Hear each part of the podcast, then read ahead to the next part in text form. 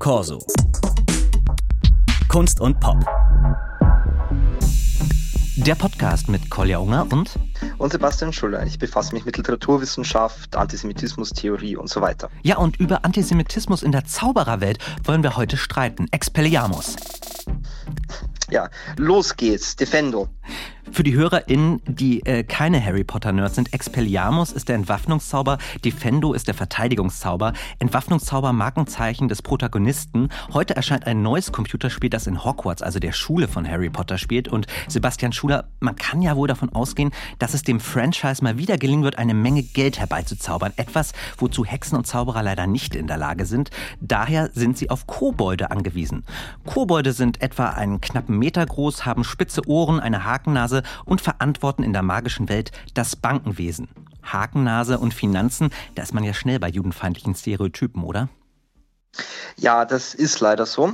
Also es gibt schon eine lange Tradition von Antisemitismustheorie. Ich verweise nur auf eine sehr wichtige Schrift, Antisemitismus als kultureller Code von Schulamit Wolkow, die darlegen, dass es ganz bestimmte sozusagen bildliche Elemente, Codes, Chiffren gibt, um Stereotype gegen Jüdinnen und Juden zum Ausdruck zu bringen. Und das, was Sie genannt haben, eben zum Beispiel die Hakennase, die Kontrolle über das Finanzwesen, aber auch, was die Kobolde in der Harry Potter-Welt auszeichnet, eine betrügerische Natur, Gewalttätigkeit, grundsätzlicher Hass gegen Hexen und Zauberer.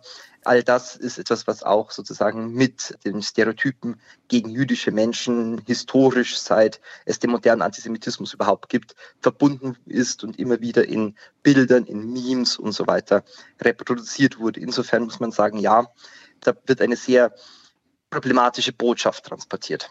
Klar, die phänotypische Darstellung mit Hakennase und dann auch diese Verbindung zum Bankenwesen, da gibt es Parallelen zur antisemitischen Darstellung. Aber Sie haben eben auch schon die Verschwörung angesprochen. Müsste es nicht auch sowas wie eine geheime Verschwörung geben, dass Kobolde im Hintergrund die Strippen ziehen, damit man auch von Antisemitismus sprechen kann bei Harry Potter? Ich meine, es ist ja eigentlich eher so, dass die Zauberer die Kobolde unterdrücken in der magischen Welt von Harry Potter. Ja, ganz so einfach ist das leider nicht. Also antisemitische Stereotype, ich sage jetzt mal vielleicht vereinfachend Memes, kommen in unterschiedlicher Form vor und transportieren nicht immer alle Vorurteile, alle Bestandteile des Antisemitismus. Es genügt häufig schon eine einzige Anspielung in solchen Memes, um den gesamten Inhalt der Verschwörungstheorie oder der, des Antisemitismus den Leuten verständlich zu machen. Das nennt man Dog Whistle. Im Falle der Diskriminierung ist es nun so, dass es im Antisemitismus, im antisemitischen Weltbild eben einen sehr typischen Zusammenhang gibt. Einerseits stellt man sich die Jüdinnen und Juden als schwache Personen vor, die unterdrückt werden können und gleichzeitig fürchtet man sich von deren geheimen Macht. So, das sind die beiden sozusagen Pole, zwischen denen der Antisemitismus immer hin und her springt. Und genau das sehen wir interessanterweise eben in der Darstellung von magischen Kreaturen bei J.K. Rowling, insbesondere eben bei den Kobolden auch. Einerseits werden sie diskriminiert, es wird aber auch sehr deutlich gemacht, warum es notwendig ist, sie zu diskriminieren. Ich erinnere mich an eine Szene aus dem letzten Band, wo ich denke, Ron, bilde ich mir ein, zu Griphook, als sie ähm, bei Rons Bruder untergetaucht sind, also Griphook ist ein Kobold, sagt, na ja, es ist doch ganz gut, dass ihr keine Zauberstäbe benutzen dürft. Das ist eines der diskriminierenden Gesetze in J.K. Rowlings äh, Zauberwelt gegen Kobolde, weil ihr habt doch eh voll die übermächtige Magie. Der wäre doch sozusagen zu krass, wenn ihr jetzt noch äh, Zauberstäbe benutzen dürftet. Und genauso wird erklärt, dass Kobolde die Zaubererwelt prinzipiell bedrohen, Ihre Kritik an Harry Potter und seiner Autorin Joanne K. Rowling, die geht ja noch über den Antisemitismusvorwurf hinaus. Es werde ein, ich zitiere sie, konservatives, regressives und neoliberales Weltbild entworfen. Und an der Stelle frage ich mich schon, ob wir dasselbe Buch gelesen haben. Schließlich leidet Harry Potter doch sehr unter seiner spießigen konservativen Unternehmer-Adoptivfamilie und kämpft mit den anderen Außenseitern wie Hermine, deren Eltern nicht zaubern können, Ron, der von Klassismus betroffen ist, und einem Hauselfen, den er aus der Sklaverei befreit hat, gegen den Faschisten Lord Voldemort und seine regressiven Todesser. Was ist denn an dieser Geschichte regressiv? Na gut, fangen wir mal mit dem Konservativismus an. Im Jahr 1950 erschien das Buch The Catcher in the Rye.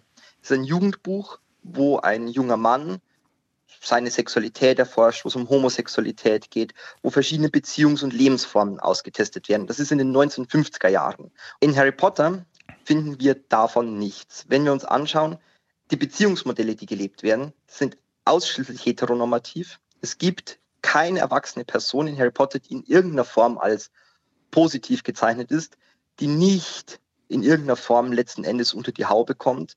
Oh, es gibt Wir haben Albus Dumbledore, der ja durchaus eine ähm, homoerotische Beziehung äh, mit äh, Gellert Grindelwald hatte. Ja, das ist eben interessant, denn J.K. Rowling erklärt zwar in einem Faninterview, ich denke sieben Monate nachdem der letzte Band erschienen ist, dass es sich Albus Dumbledore als schwul vorgestellt hat. Es wird allerdings mit keiner Silbe in den gesamten Roman erwähnt. Im gesamten Roman gibt es keine Form von Sexualität, von Beziehung, die nicht heterosexuell ist. Es gibt in ganz Hogwarts keinen einzigen Schwulen, zum Beispiel keine lesbische Person. Nichts davon. Den Kindern wird ein Weltbild präsentiert und Kindern und Jugendlichen, die das lesen, das eher zu Rosamunde Pilcher passt, als eben zu einem Buch, das letzten Endes Kindern und Jugendlichen einen Zugang zur Welt, zu ihren Problemen und so weiter vermitteln wird. Das heißt, während wir zwar einerseits durchaus an der Oberfläche diesen vermeintlichen Kampf von Harry gegen das Spießertum haben, wiederholt das Buch eigentlich eine ganz spießige Vorstellung von der Welt, wo äh, Leute ganz normal mit ihrer großen Sandkastenliebe zusammenkommen, gründet eine Familie mit vielen Kindern und alle sind glücklich. Also das finde ich tatsächlich, das passt nicht in die 90er Jahre, wo das geschrieben wurde und passt erst recht nicht ins 21. Jahrhundert und fällt eben weit zurück hinter früheren Formen von heranwachsender Literatur. Herr Schuller, dieses, wie Sie sagen, konservative, regressive Weltbild, inwieweit tragt das denn in das neue Spiel hinein? Das Entwicklerstudio Avalanche hatte bereits im Vorfeld verkündet, dass Potter-Autorin J.K. Rowling inhaltlich gar nicht an der Entwicklung von Hogwarts Legacy beteiligt war. Naja, das Problem, das ich sehe bei diesem Spiel, ist ganz grundsätzlich mal, dass die Welt, die J.K. Rowling erschaffen hat und äh, ihre Firma letzten Endes an diesem Spiel beteiligt sind. Und was ich bereits gesehen habe an so einigen ähm, ja, im äh, Gamern, die das auf YouTube streamen, scheint es ja zum Beispiel so zu sein, dass ein Bestandteil dieses Spiels die ununterbrochenen Wettbewerbe in Hogwarts sind. Das ist etwas, was ich auch sehr interessant finde. In Harry Potter geht es letzten Endes nur um Wettbewerb. Es, äh, pädagogische Maßnahmen haben immer was mit Wettbewerb zu tun, mit Punktabzug für die Häuser. Es gibt den Quidditch-Wettbewerb, es gibt internationale Beziehungen, finden eigentlich nur statt in Form von Wettbewerben, zum Beispiel im Trimagischen Turnier und so weiter und so fort. Die Welt in Harry Potter besteht letzten Endes aus Konsum und Wettbewerb. Und was man aus dem Spiel sehen, das ist ganz offensichtlich, kommen wir wieder zum Antisemitismus, darum geht, eine böse Kobold-Verschwörung zu bekämpfen die da im Untergrund irgendwie vor sich hingeht, geht es ansonsten eben auch darum, in diesem Leben als dauernden Wettbewerb teilzunehmen. Und das ist insofern regressiv, weil es ganz tiefe neoliberale Überzeugungen wiederholt, wonach es im Leben eigentlich nichts gibt außer Konsum und Wettbewerb, wonach der Markt eben sozusagen alles ist. Und das scheint, zumindest nach meinen ersten Eindrücken, dieses Spiel auch zu transportieren, ganz unabhängig davon, ob J.K. Rowling beteiligt ist oder nicht. Der Corso-Podcast mit Kolja Unger und Sebastian Schuller. Heute erscheint das Zaubererspiel Hogwarts Legacy, angelehnt an die Romanreihe Harry Potter von J.K. Rowling. Ich habe zusammen mit Sebastian Schuller über das Weltbild, was dahinter steckt, gesprochen. Wir sagen äh, Tschüss und ja, machen Sie es gut. Tschüss. Corso. Kunst und Pop.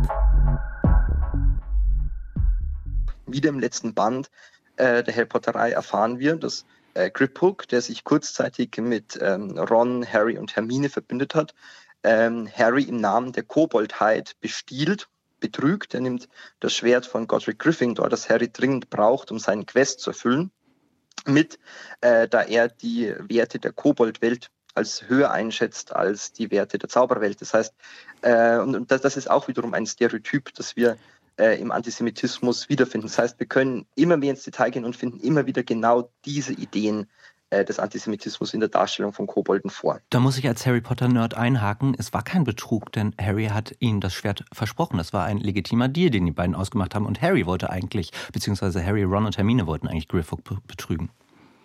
Naja, allerdings ähm, ist schon so, es ist, äh, äh also beide Seiten, das stimmt, haben diesen Deal ähm, sozusagen mit etwas im Hinterkopf abgeschlossen.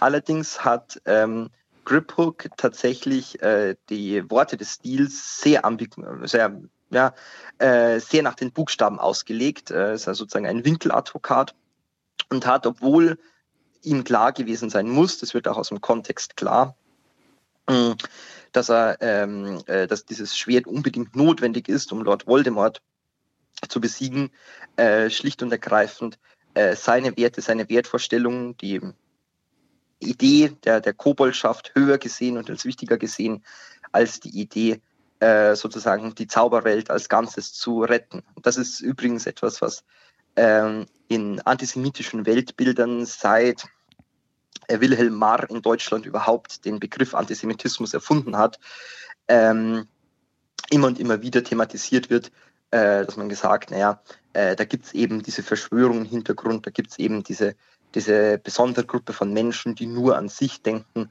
und nicht an den Rest, nicht an das größere Gute, nicht an äh, die Menschheit. Also das ist etwas, was ganz, ganz tief auch ähm, äh, verwurzelt ist in antisemitischen Überzeugungen.